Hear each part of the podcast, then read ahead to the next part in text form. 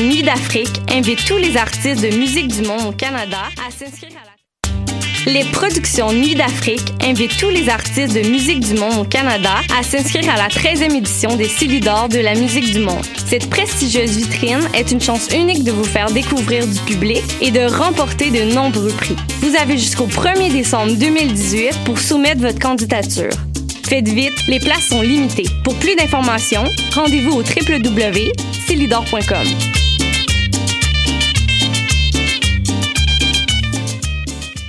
Ma tasse de thé, c'est votre rendez-vous pour le meilleur de la musique britannique.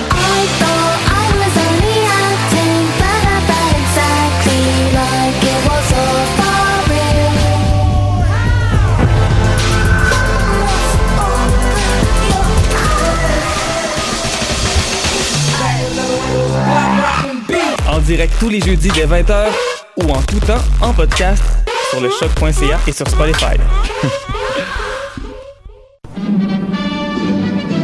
Dans un monde où la société pestacle n'a jamais été aussi abrutissante, où le binge-watching fait office de passe-temps, où les zombies n'ont même pas la décence de se nourrir de cerveau, une équipe d'historiennes et d'historiens a le courage de lever le nez de leurs archives pour vous divertir sérieusement. Histoire de passer le temps, vendredi 16h sur choc.ca.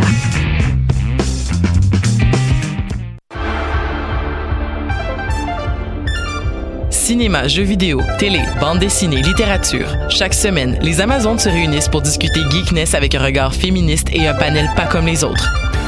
Parce que la culture geek, c'est pas juste un boys club. Rejoignez-nous tous les mercredis dès 11h sur choc.ca. Podcast, musique, nouvelles. Vous écoutez choc.ca.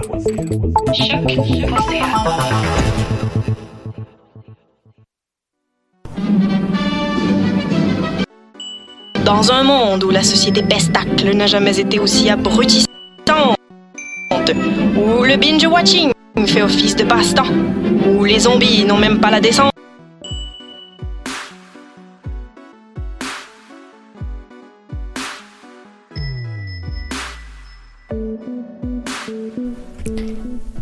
Sans dentelle, émission du 29 novembre 2018.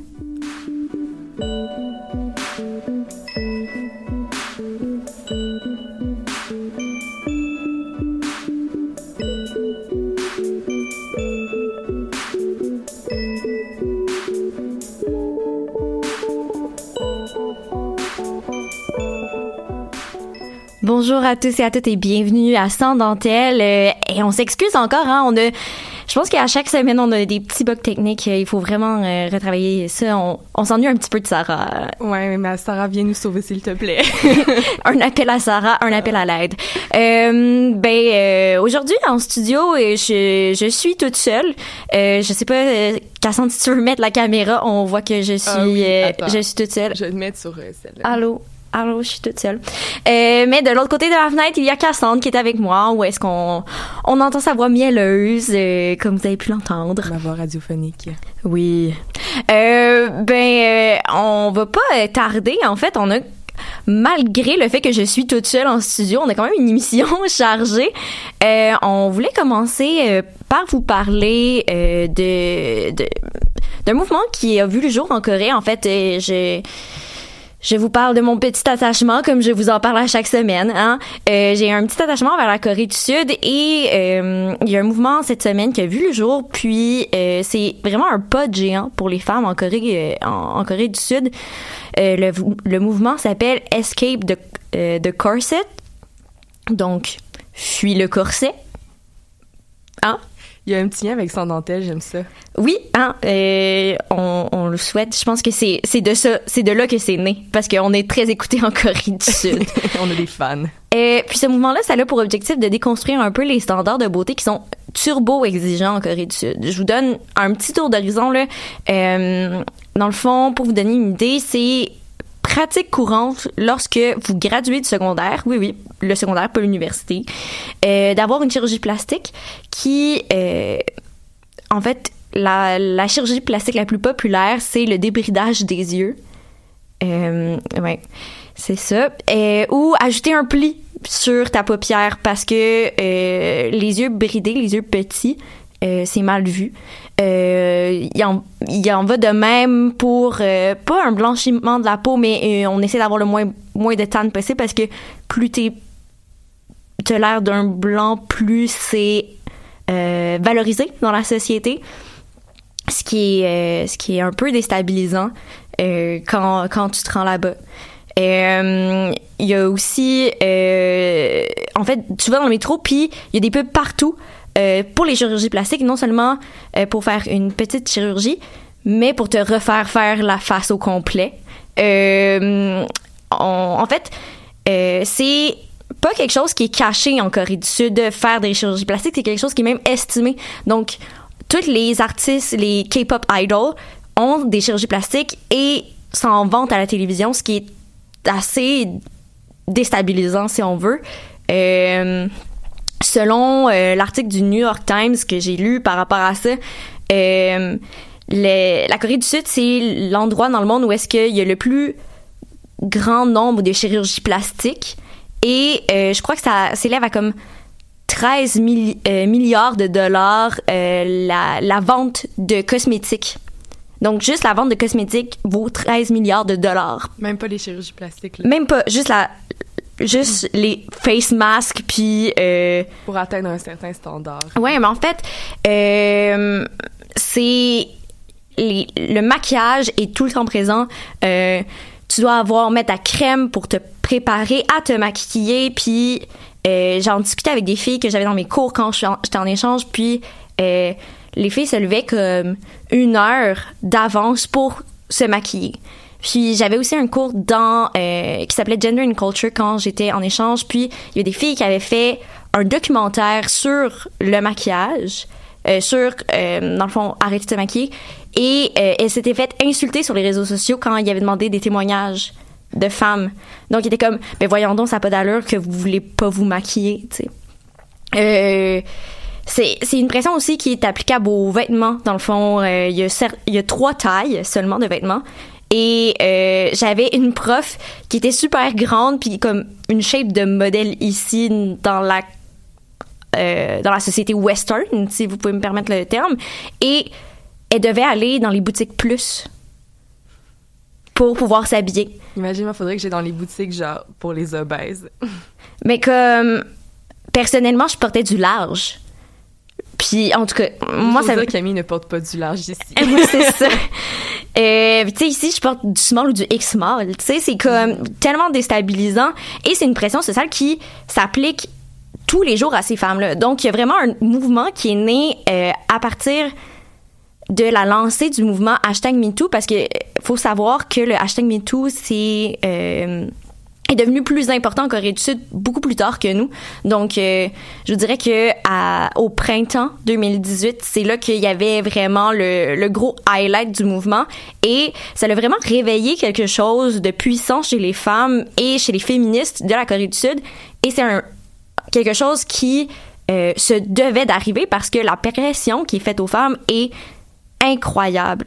Euh, oui, il y a les hommes qui doivent faire entraîner leur skincare et tout, mais les femmes doivent dépenser des 200 dollars au moins par mois euh, au niveau maquillage et c'est une pression qui se fait ressentir aussi dans la crise de l'emploi qu'il y a en ce moment en Corée du Sud et qui euh, où est-ce que les gens il y a tellement peu d'emplois pour le nombre de personnes qui sont que le choix des, des, des employés pour les différencier se fait selon l'apparence physique. Et dans un contexte où est-ce que les femmes n'ont pas des positions de pouvoir, ben il y a une pression encore plus puissante qui se fait euh, sur ces femmes-là qui sont encore plus objectifiées que, euh, que les hommes. Leur compétence, c'est prendre le bord, euh, c'est rendu leur apparence physique. Exactement. Euh, donc, le mouvement a vu jour majoritairement sur les réseaux sociaux, puis euh, par la, la chaîne YouTube de Kim Ji-young.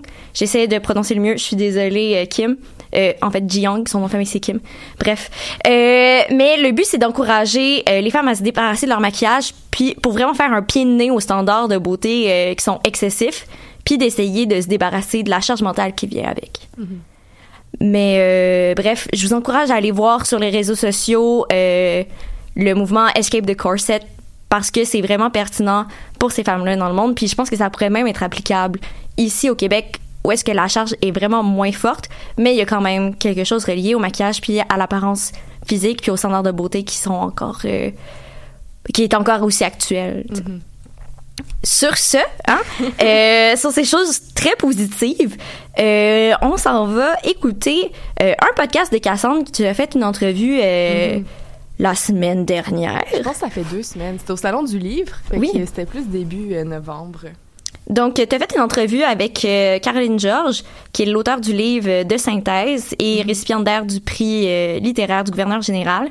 Puis, vous avez discuté un peu de l'image féminine et de la parité. Ouais, surtout dans son livre et comment elle aborde ça, mais vous allez tout comprendre en écoutant l'entrevue. Bonne écoute. Vous écoutez les nouvelles de choc.ca.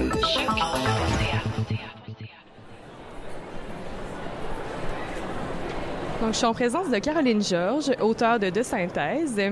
On va parler aujourd'hui de votre livre qui a gagné le prix euh, du gouverneur général. On va tout de suite commencer avec euh, votre personnage principal, le personnage principal de De Synthèse, qui est obsédé euh, par l'atteinte de l'image féminine idéale, par l'entremise d'un avatar, donc d'un personnage fictif. Est-ce qu'elle est un peu une image dark de notre futur ou vous pensez que c'est déjà un peu notre présent? En fait, j'ai eu envie de travailler avec ce personnage-là quand je me suis rendu compte que ma génération, on est né devant la télévision et, euh, et on a tout de suite été exposé à des images euh, surnaturelles de la féminité euh, avec, avec toutes sortes d'héroïnes comme la femme bionique, Wonder Woman. Moi, j'aimais beaucoup Genie, le génie dans sa bouteille quand j'étais enfant.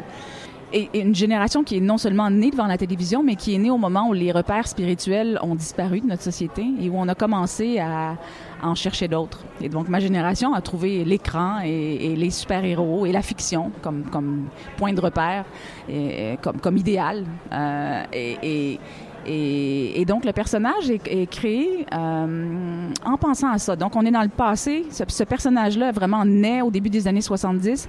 Et c'est cette génération-là qui a vu apparaître les possibles numériques, euh, les nouveaux outils qui nous permettent, en fait, non seulement d'être plantés devant la télévision et de l'observer, mais maintenant d'y plonger et de créer, à travers des outils, à travers un avatar, euh, des personnages de fiction.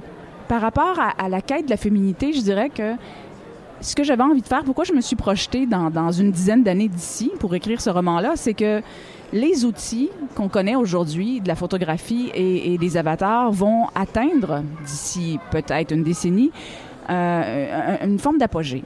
Euh, on, on pourra alors créer des avatars qui seront confondants de réalisme. Et j'avais besoin que le personnage euh, de la narratrice soit, soit écartelé entre la réalité euh, très, très, très omnubilante de son avatar avec lequel elle passe ses journées et la réalité du corps de sa mère qui est en train de se décomposer. Parce que j'avais besoin de créer cette espèce de, de, de, rapport-là entre euh, la composition du corps virtuel qui atteint une forme d'idéal et la décomposition du corps biologique de sa mère, le corps euh, qui, l'a fait naître en fait, qui, qui est en train de disparaître.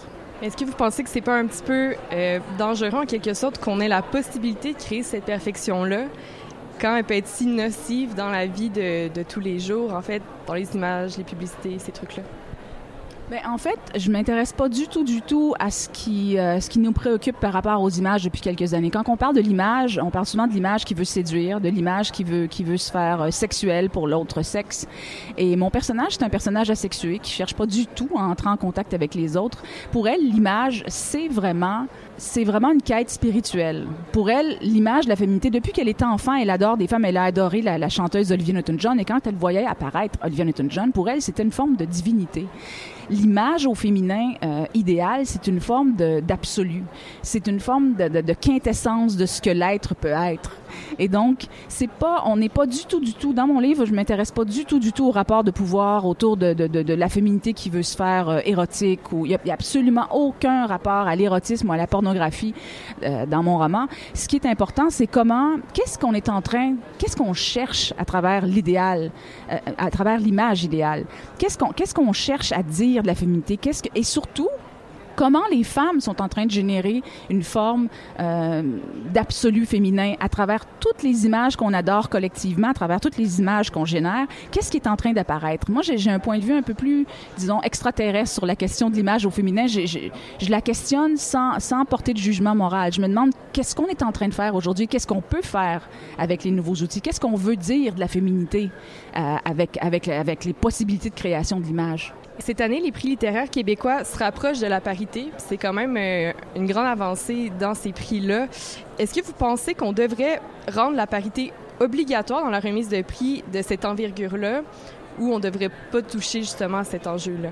Je trouve que c'est une question délicate parce que en fait, moi, j'ai pas envie qu'on donne un prix à une femme simplement parce qu'il faut donner un prix à une femme. Moi, j'ai envie qu'on récompense les œuvres qu'ils méritent. Déjà que j'ai de la difficulté avec les prix parce que, bon, euh, il faut absolument choisir un gagnant et il y a plusieurs livres qui peuvent se mériter dépendamment du type de jury qu'on va créer. On va avoir euh, toutes sortes de, vainqueurs. Donc, moi, j'ai déjà en partant, j'ai de la difficulté avec ça, même si je suis très, très, très contente de remporter des prix, on s'entend. Mais, cela dit, la parité, pour moi, c'est d'abord, c'est d'abord un travail pour conscientiser les gens qui ne le sont pas encore, à savoir que la femme est tout aussi pertinente, intelligente, euh, créative que l'homme l'est. Il y a encore trop de gens qui s'imaginent que non, euh, euh, l'homme a plus à dire. J'ai encore des, des, des, je vois des commentaires d'hommes qui vont lire mes livres et qui vont dire ouais mais moi les questions féminines euh, ça m'intéresse pas comme si moi je devais m'intéresser aux questions masculines mais eux non donc je pense qu'il y a un travail à faire de conscientisation la parité euh, par rapport au prix littéraire, ben, euh, je pense qu'on n'en a pas besoin.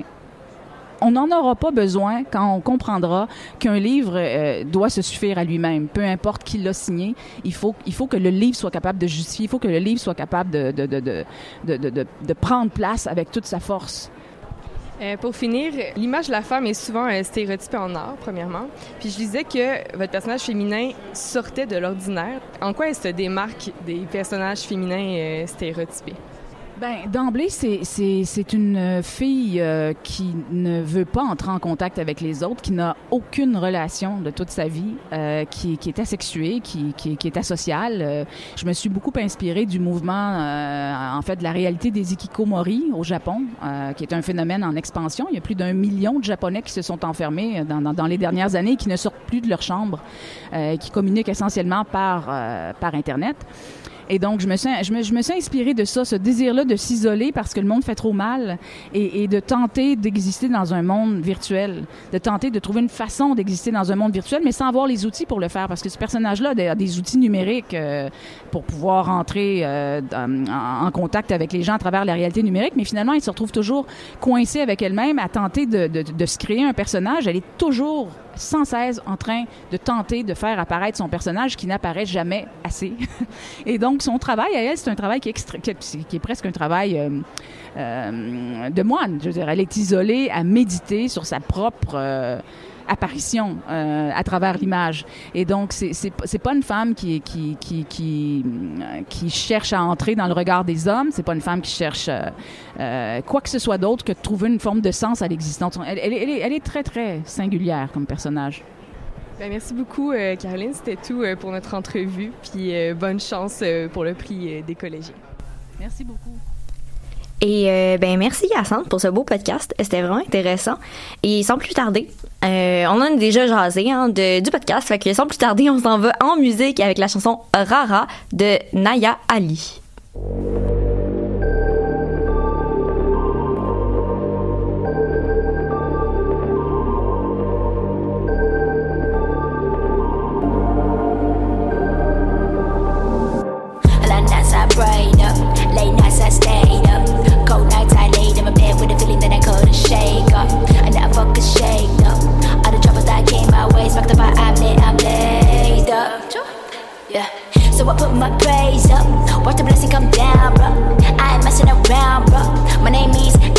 Elevation. Negativity out of the equation. So suckers step to the side though. Trying to suck my energy and my goal.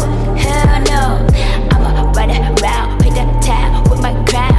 Krispy Kreme glaze, so pristine. With my gaze, I kept my focus. I didn't phase. I kept that rope close to my waist. I said it's dope while giving praise. Yeah. Praise God. Running through the field with a gun and a crop top. Yeah. I'm a pretty kid taking mine to the chop shop. yeah. Get your mind ready, get your soul right, chop chop, yeah. I ain't got no time for that rah rah. Running through the field with a gun and a car top, yeah. I'm a pretty lady, coulda take your mind to the chop shop, yeah. Get your mind ready, get your soul right, chop chop, yeah. I ain't got no time for the rah rah. All I do is win, all I do is win. Your way of life blows, so I call it win. You don't believe in power, you don't believe in strength.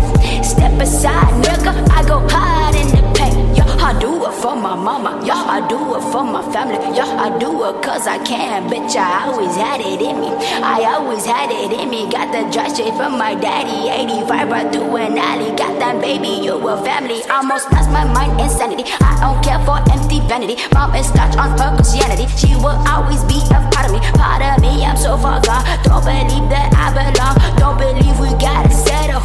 Make your own path. Yeah. Running through the field with a gun and a cut top. Yeah. I'm a pretty take a mind to the chop shop. Get your mind ready, get your soul right, chop chop. Got no time for the rah rah. Running to the field with a gun and a cut top. Yeah. I'm a pity pretty little kid, take a mind to the chop shop. Yeah. Get your mind ready, get your soul right, chop chop. I ain't got no time for the rah rah.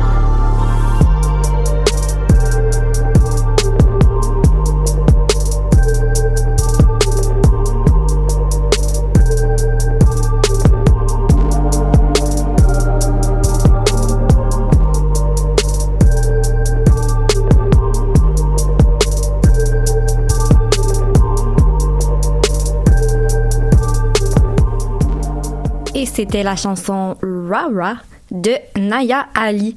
Et euh, sans plus tarder, on s'en va euh, écouter une autre podcast en fait euh, qui qui qui, qui a été faite il y a un mois sur le festival Résonance euh, consacré à la création audio et qui avait pour thème cette année Parole de femme.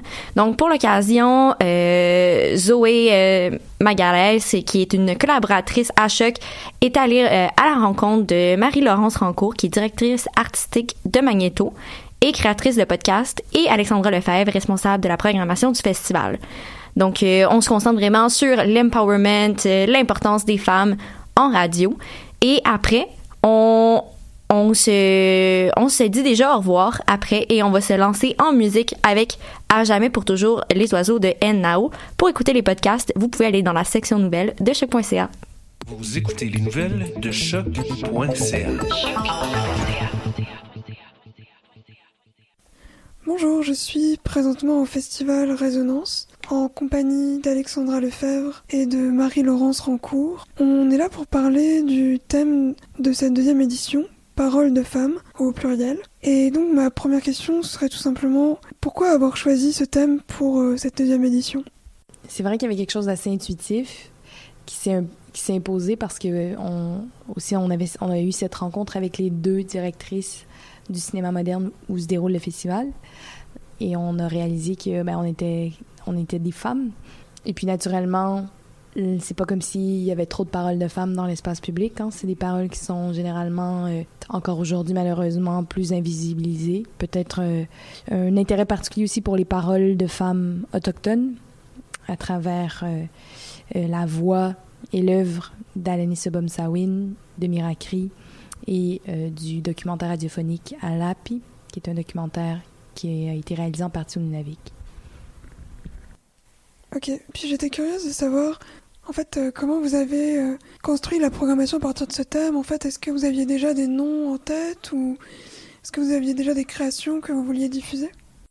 Comme Marie-Laurence se dit, c'était il y a quelque chose d'a- d'assez intuitif. On est des diffuseurs, mais on est aussi des créateurs, un collectif de créateurs. Donc, il y a des œuvres que qu'on a fait, puis pour nous, c'est quand même un bel espace de diffusion. Il y a des, il y a aussi euh, des auteurs, des autrices, dans ce cas-ci, radio qu'on admire. Donc, on avait en tête de les faire découvrir, de faire découvrir leurs œuvres, des œuvres qui nous avaient touchés, tout ça. Donc, euh, c'est pas, euh, on s'est pas dit bon là on décide de, de mettre de l'avant la parole des femmes qui qui qu'on appelle. Tu sais, C'était c'était comme un plaisir pour nous de s'asseoir puis de se dire bon qu'est-ce qu'on a envie de faire découvrir? J'avais aussi remarqué que parmi vos invités, il y avait des femmes qui, qui ont fait carrière dans des médias plus traditionnels ou euh, plus largement dans, dans l'audiovisuel. Je pensais notamment à Monique Simard, Marie-Claude Sénécal ou Monique Giroux. Et euh, je me demandais si vous pensiez que, que les nouveaux médias numériques ou le podcast ont pu permettre à une nouvelle génération de femmes de, de prendre la parole plus facilement ou à donner de la visibilité à des femmes qui en avaient peu, comme par exemple les femmes autochtones. J'ose espérer que oui. Pour moi, il y, a, un grand créateur radio qui disait prise de son, prise de sens. Et moi, j'aurais envie de dire prise de son, prise de sens, prise de pouvoir. Il y a comme une notion d'empowerment dans le micro, dans le fait de tourner le micro vers l'autre, dans le fait de, poser les questions, dans le fait de tourner, de coller ses micros au monde pour le raconter. La thématique, c'est par rapport à parole de femme, c'est pas juste qu'on veut faire entendre des femmes, c'est qu'on veut faire entendre des rapports au monde qui sont ceux des femmes et qui se traduisent dans le son. Daniel Dehaye disait euh, chaque son est mémoire du lien, et mémoire d'un lien so social qu'il sous-tend finalement. Puis je trouve ça très intéressant parce que quand on écoute un son, des fois on se dit ah ben ce son-là, il y, a juste quelqu'un qui, qui, on sait pas trop à qui s'adresse cette personne-là, c'est une voix un peu désincarnée comme ça, on sait pas trop où elle a été saisie. Mais si on y pense bien, il y avait quelqu'un face à cette personne-là qui posait des questions, qui interviewait ou qui simplement dialoguait, écoutait du moins même était juste en posture d'écoute. Mais il y a tout un lien social, donc c'est pas juste de parler, c'est aussi euh, la radio, c'est aussi écouter comment ces femmes écoutent effectivement parlent, euh, ont eu, et ont des relations particulières, singulières, euh, originales au monde. Et le micro rapporte ça, tu sais.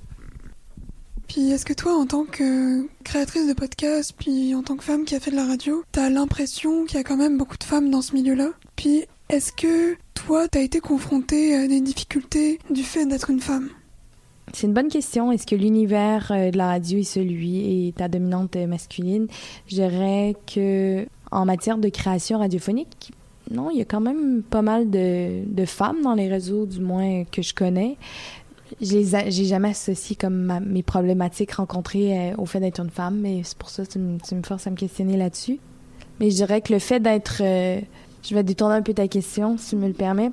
Je vais dire que le fait d'être une jeune femme, je trouve qu'on est dans une époque où, on, autant on a salué les jeunes, euh, leur capacité à réinventer le monde ou leur capacité à s'approprier les nouveaux médiums, et autant je trouve ça difficile comme jeune femme de me faire une place, moi, aujourd'hui, dans la société québécoise. Je dirais pas jusqu'à dire qu'il y a un conflit générationnel, mais je trouve que le mouvement se fait pas de manière si naturelle et que l'intégration des jeunes avec une vision euh, qui arrive en, aspirant à ce qu'on leur transmette une forme de savoir, euh, un leg euh, qui aspire à ce qu'on leur enseigne, à ce que il y ait une forme de médiation, une forme de je sais pas, j'ai pas l'impression que c'est si salué aujourd'hui ce type de, de choses. Et peut-être que si j'étais un homme, je dirais pas la même chose. Moi, je l'ai associé au fait d'être jeune. Mais pour rebondir sur ça, est-ce que justement c'était important pour vous de faire intervenir des invités d'une autre génération, encore une fois, euh, des personnes comme euh, Monique Simard, Monique Giroux Est-ce que c'était important pour vous dans la programmation de, de faire le lien entre euh, ces deux générations? Cer certainement. Pour moi, c'est très important. C'est fondamental de donner la parole à ces femmes-là et, et de me retrouver inspirée par leurs propos. On n'est jamais issu de rien on est toujours enraciné quelque part. Puis je pense que cette idée-là aussi dans Résonance, c'est de dire, ben, on s'inscrit dans la continuité de quelque chose. On vient de quelque part. Il y a des gens qui étaient là avant nous. Il y a une mémoire de, de ce savoir qu'est la création radiophonique. Et aujourd'hui, nous, on veut, euh, on veut pas s'en abstraire, on veut pas s'en distancier. On, veut justement raviver cette mémoire qui passe aussi à travers ces paroles de femmes que. Je pense aussi que ces invités-là, ces, ces femmes-là qui ont été présentes puis vers qui on est allé, participent à créer comme des liens de filiation. C'est comme si fallait le développer, mais aussi reconnaître ce qui, ce qui nous précède, comme elle disait. Puis je pense qu'il faut créer sa propre filiation. Donc, c'est pas comme un lien direct, comme justement d'inviter Alanis Obamsawin, d'être comme, ah, ma filiation est aussi là, et dans le documentaire cinématographique, est avec Monique Simard, euh, euh, une, femme, une, actrice importante dans le milieu culturel qui est en production. Tu sais, de trouver un peu les liens de filiation, on peut les trouver, mais euh, c'est ça. Eh bien, merci à toutes les deux. Et surtout, merci de prendre la parole et de continuer à la